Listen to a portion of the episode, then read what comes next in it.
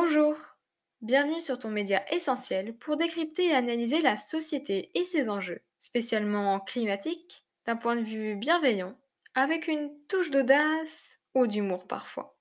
Parce que le but, au fond, c'est d'acquérir une conscience écologique ouverte à tout point de vue et réfléchie, pour tendre vers une société plus juste, pleine de sens. Dans cet épisode, nous allons tenter de savoir si l'appellation gaz naturel communément associé à une énergie plus verte, ne serait pas seulement un faux ami. En fait, soyons clairs, naturel ne signifie pas écologique, et c'est ce que nous allons tenter de comprendre dans cet épisode. Le gaz naturel, c'est un mélange de plusieurs hydrocarbures, principalement le méthane, mais aussi de l'éthane, du propane, du pentale, ou encore du dioxyde de carbone, de l'hélium, du nitrogène ou des composants sulfatés.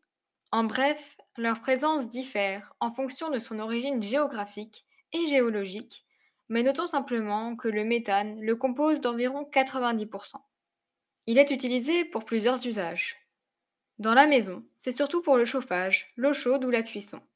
Il est aussi utilisé pour la production d'électricité, car considéré comme moins polluant et moins cher.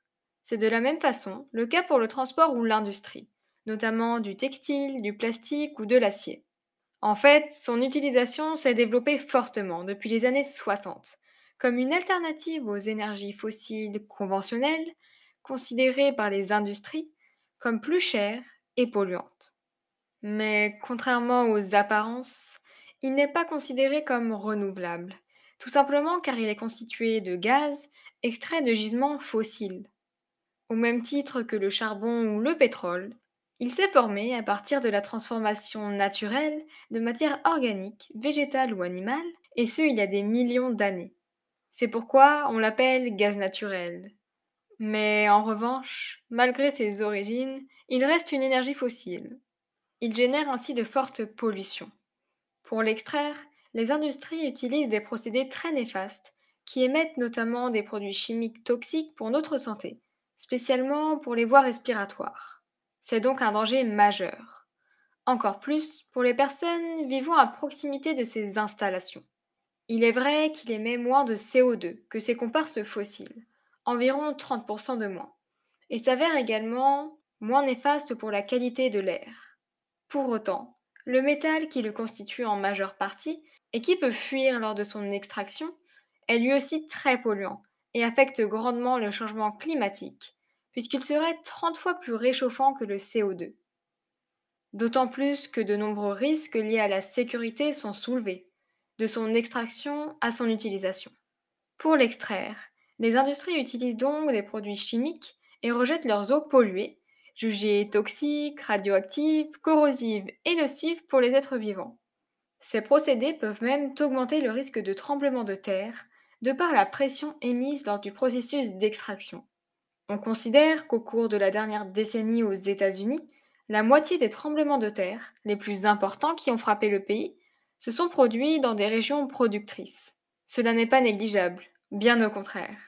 Sans mentionner le fait que, de par la multiplication des forages, les écosystèmes sont rasés et détériorés, rendant ces habitats tout simplement invivables pour la faune et la flore. Pour toutes ces raisons, son utilisation est extrêmement controversée, décrié par certains et soutenu par d'autres. L'Agence internationale de l'énergie considère le gaz naturel comme une source d'énergie à la fois peu chère et présente en abondance, qui permettra donc d'entamer une transition écologique et de se détacher du charbon et du pétrole. Cette transition concernerait principalement la production d'électricité, mais aussi la propulsion des navires, aujourd'hui de réels désastres écologiques, cette propulsion serait donc assurée à l'avenir par le gaz naturel liquéfié.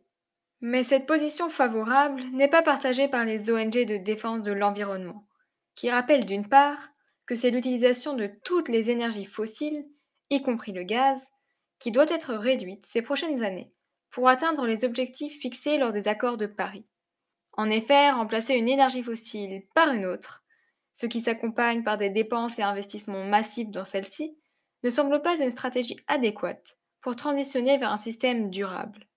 D'autre part, nul ne peut nier que les industries fossiles et leur lobbying influencent fortement ces instances, car évidemment leur but est de rester compétitive en montrant patte blanche et en mettant en avant les avantages de ce gaz.